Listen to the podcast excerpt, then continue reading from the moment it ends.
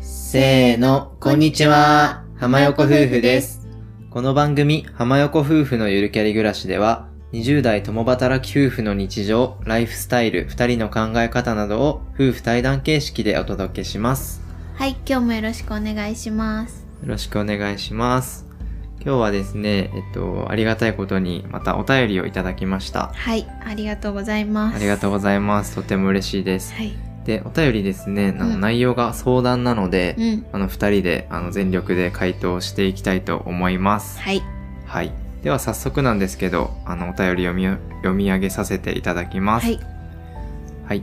こんにちは。浜横夫婦さんみたいな仲良し夫婦に憧れている社会人2年目の男子です。今回は相談させていただきたいことがあり、お便りさせていただきました。現在僕は彼女と同棲しています。うん。彼女は生理期間中にイライラしてしまうようで、よく喧嘩になります。もちろん辛いのは女性側だということは分かっているので、僕もできる限り彼女をイライラさせないような態度をとっているつもりなのですが、どうしても喧嘩や言い合いになってしまうことが多いです。うん一度どうしたらいいか彼女に聞くと、一週間くらい放っておいてほしいと言われました。もちろんそれは一つの解決法なのかもしれませんが、その方法ではこの先も喧嘩が絶えないのではないかと不安になります。彼女とは結婚結婚も考えていて、毎日楽しく暮らしたいと思っているので、余計に何か僕にできることはないかと考えてしまいます。浜横夫婦さんはこういった悩みなどはありましたか？アドバイスなどあればいただけないでしょうか？よろしくお願いいたします。なるほど。うーん。お便りありがとうございます。ありがとうございます。なるほど。なるほど。優しい相談者さんだね。ね、なんかこんなことを、なんだろう、うん。生理のこととかってね、うん。なんかあんまり男の人って興味ないっていうかさ。うん。結構ね、何も考えてないっていう人も多いと思うけど、彼女とね、あの結婚も考えてらっしゃって、うん。毎日楽しく暮らしたいと思ってるので、うんうん。何かできないかっていうことで、アドバイス欲しいですっていうところですね。うん。うん。難しいね。と かまあちょっと男性目線の話と女性目線の話があるかなと思うんですけど、うんうんまあ相談者さんはあの男性なので、うんそういった話は私が考えますけど、うん。うん。まあそもそも、まあ、我々の場合でまずじゃあお話ししてみようか。そうだね。まあ私は、私のそのなんか生理のなんだイライラとかっていわゆる PMS って呼ばれてるうんうんん。ですけど、まあ、最近結構流行ってる言葉かなと思うんですけど私 PMS は多分そこまでひどい方じゃないかなと個人的には思っててうん。なんかもう本当になんだろう怒鳴り散らすとか、うん。そういうこともなんかなんだろうそうなっちゃう人とか、うん。もうなんかすごい鬱みたいになっちゃう人とかもいるらしいんだけど、うん。まあ、それに比べたら本当にちょっとイライラする程度うん。かなとは思うん。う。で、まあなんか、なんだろう、普段は全然気にならないこととか、普段こんなことでイライラしないだろうって思うことにも確かにちょっとイライラしたりするから、うん。まあなんか多分女性は、一般的な女性は多分そういう感じで日々過ごしてんだろうなと思うんだけど。そうですね。なんか生理ってさ、あの男性はもちろん経験できないから、うんうんどれぐらい重いのかとかもわからないし、うんうんうんうん。まあそれでいて女性はさ毎月そうねじゃん、ほぼ毎月来るもので、うんまあ生理現象だから、うん。その逃げられるものでもないし、ねうん。だからそういったね結構理解をしなきゃいけないなと思うんだけど、そうね。まあ妻さんは幸いねそこまで重い方ではないっそう。ていうのはまあ、あ聞いててうん知ってるんだけど、うん。まあその人によって全然違うと思うから重い人はすごい重いっていうじゃん。まあだから、そうね。やっぱ彼女さんがどれだけ重いのかっていうのはうん聞いてあげる。そうだね。まあでも生理期間中にイライラしてしまうようでよく喧嘩になるっていうことなので、うん。まあ結構ひどいのかなとは思うんまあですよね。そうだね。まあそういった時、まあどんなアドバイスというか、うん。あの、まあ、例えば自分たちの例で何かしてもらってよかったとか、うんうんうん。そういった経験とかある、ねちょっと聞くの怖いけど。まあなんか一つ自分でちょっと解決したみたいなことでいくと、私昔は低用量ピル飲んでなくって、うんうんで途中から飲み始めたんですよ。あでの、ピルね。あそうあの本当はまあだから別に PMS を軽くしたいっていうよりはどちらかといったら避妊目的とかだったんだけど、うん。まあ、あとはその定期的に生理が起きる方がいいっていう。バランスをそうそうそう。良くするんだっけ？うん、そう。なんかっていう目的で私は飲み始めたんですけど、まあ、うん低用量ピルを飲み始めてからは多分生理が軽くなるから全然 PMS もなくってうん。なんか良くなった気がするからなんかそれももしかしたらまあでもみんなみんながそうなるかっていうのはちょっと違うかもしれないんで、うん。まあ、そこはちょっと松間さんの場合はその低用量ピルを飲んでからうん。ちょっと楽になったっていうことがあったのねなのでまあそれも一つのう、んうん。うん、手段かもしれない、お医者さんに行くっていうのももちろん手段の一つだよね。うんうんうん、うん。そう。あとまあなんかそれこそ夫さんにしてもらって嬉しかったことみたいなのをちょっと考えてたんですけど、うんうん。まあ、なんかあの私はその質問者さんの彼女さんはなんかほっといてほしいってなんかい言われたって書いてあったと思うんですけど私は割と構ってもらう方が嬉しかったかなと思ってて、うんうんなんかまあイライラしてるって基本的になんとなく寂しいとかなんかなんかそういうのある気がするんだよね。うんなんかわかんないけど。だからなんか、それこそ風邪ひいた時にさ、誰かがさ、構ってくれたらすごい嬉しいじゃん。うんなんか世話焼いてくれたりする。うんうんだからなんかそういう感じで、まあ話聞いてもらったりとか、今日すごいお腹痛いんだよねっていうの、そうなんだみたいな感じでこう、うんなんていうの？理解してもらう。優しくそうそうそうそう話を。本当に別になんか、何を、本当に何かしてほしいっていうわけじゃなくて、単に本当そばにいてほしいぐらいかもしれないけど、なるほどね。でまあ腰さすってもらったりとか、うんうんうんなんかそういうスキンシップとかでもやっぱしてもらったら嬉しかったかなって。まあ妻さんの場合は話を聞いてもらうとか、うん。まあ、スキンシップうで、ん。ね心の距離を縮めるというかそうそう寄り添ってもらうことでうんすごく落ち着いたみたいなうんうんうんことかな。そうそうそう。なるほど。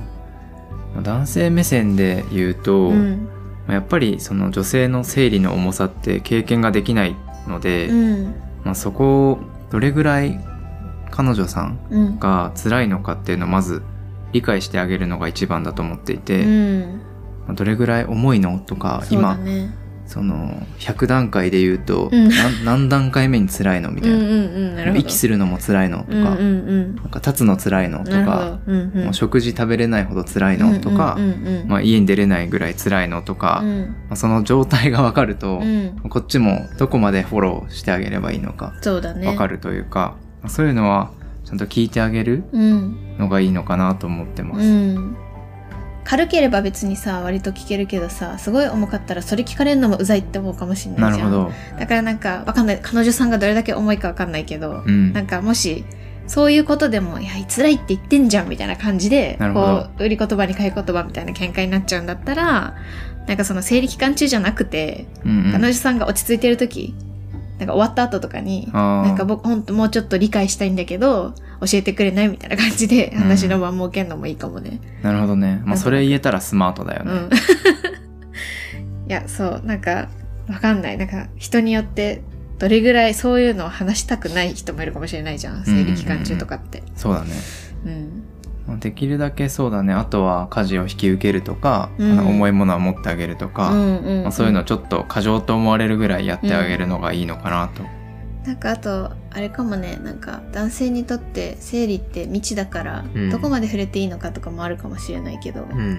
ちょっとそういうさ、生理の話とかってタブーみたいな感じのうんイメージもあるじゃん。ある。だからなんかそこもさぶっちゃけでも別に多分女性がそんなタブー視とかしてないと思うんだよね。むしろ分かってもらった方が嬉しいと思うから。うん。なんかそこも別に消極的というかなんかこれ聞いていいのかなとか思わず、まあ、彼女さんなんだしなんか結婚も考えてるぐらいだったらなんか結構踏み込んで本当に夫さんが言うように聞いてもいい気がするね。なんかそうね。どういう感じでさ、うん。聞かれたら、なんか嬉しいというか。へえうーんでもなんかやっぱり理解を示そうとして聞いてくれるのが一番嬉しいうんかな、うんなんか。そうだね。うん。確かに。なんか生理重くて大変そうだね、みたいな、なんかさっぱりする感じじゃなくて、うん。なんか、僕も、ん僕もなんか、うん。僕はわからないかうんら、うん。その理解したいんだうんけど、うん。どうしたらうんうん。嬉しい？みたいな。うん。そう。なんかそういう感じで聞いてくれた方がやっぱ突き放されるよりさ、そうだね。うん、やっぱ理解一緒にしたいんだっていう感じでうん。き聞いてくれた方が嬉しいかな。なるほど。うん。と思う。まああとなんとなくだわかんないけどなんか生理終わったらわかんないけど生理終わったらじゃあなんかこういう楽しいこと一緒にしようねとかなんかそういうのを話したりとかなんかうん。ね、楽しくなるようなことをうん。とかかな。うんそうね。ご褒美というそかうそうそうそうそうそう。なんかそういうのもいいかもしれない、うん。まあぶっちゃけそうね。彼女さんが一人で頑張ってることだからさ生理は、だから、そういう考え方もありかも。そうだね。なんかもう逆にその生理を嫌なものって捉えるんじゃなくて、うん。まあ、その期間は彼女に何でもしてあげるで、みたいな感じでポジティブに捉えたりとか、うん。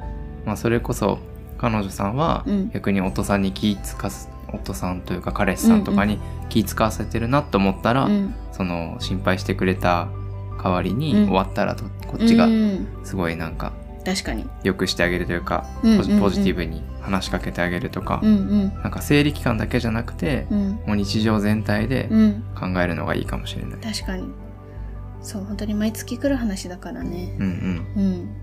じゃあまあアドバイスとしては病院に行って、うんもちろん相談を受けてみるっていうのもありだし、うんまあ、本当にどうしてほしいかを、うん。やっぱちゃんと彼女さんに聞いて話して、うん。解決方法を2人で探っていくのが一番いいのかな。まあでもあとは優しくしてあげるうん。ので嫌になる人はいないと思うから、うんなんか本当に構ってほしくないっていうんだったら、うん。それ以外の家事を全部やってたらさ、うん。すごい嬉しいじゃん。確かに。そういう感じで彼女にうん。自体に構ってあげるのが嫌だっていう言われ方だったら、うん。周りのものを全部やってあげるとか、うんうん。そのご褒美ケーキを買ってくるとか、うんうん。そういうなんか全体的なうん。ねアイデアを頑張って考えて、うん。で毎回相談してうんうん。生理期間以外も楽しみましょうみたいなめっちゃいいじゃんそれ。感じですか、そう生理期間前とか甘いもんとかめっちゃ一緒に食べたくなるから、うんうんうん。ケーキ買ってくるとかも嬉しいかも、おお花とかねあ ちょっとそう。うん。明るくなるようなものとかをうんうんうん買ってくるのもいいかもしれないです、すごいはい。買ってきてじゃあ今度とか。わかりました。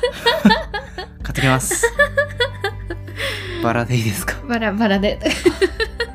すいませんわかりました面白い、で最後に紹介したい本があって、うんうんうん。えっと瀬尾舞子さんのうん「夜明けのすべて」っていう本なんですけど、まあ、これはあの妻さんがねあの図書館で借りてきて、うん。最近結構出た本なんだよね。去年の去年の10月とかだったかな。うん。割と本当瀬尾舞子さんの最新うん、の本だと思そう。うん。でまあ簡単に言うと、うん。PMS のあの女性の方が主人公になってる小説なんだよね。そうまあなんか主人公2人いるんだよね。うん、そう。詳しく言えば。PMS、うんまあ、月経前症候群の女性の方と、うん。あとパニック障害を持ってしまってうるん。男性の方うん。が、まあ2人いて、うん。でちっちゃい工場で働いてるんだけど、まあ、そこでどうきあのーくじけずうにん。困難に立ち向かっていくかとか、前向きに生きるかみそうそうそう。たいな全然2人とも前向きでそうね。すごい読後感も良い、いやすごいよかった。前向きな話なので、うん。すごい良かったなと思ってます、なんでこれ結構読んでほしいなって思います、ね。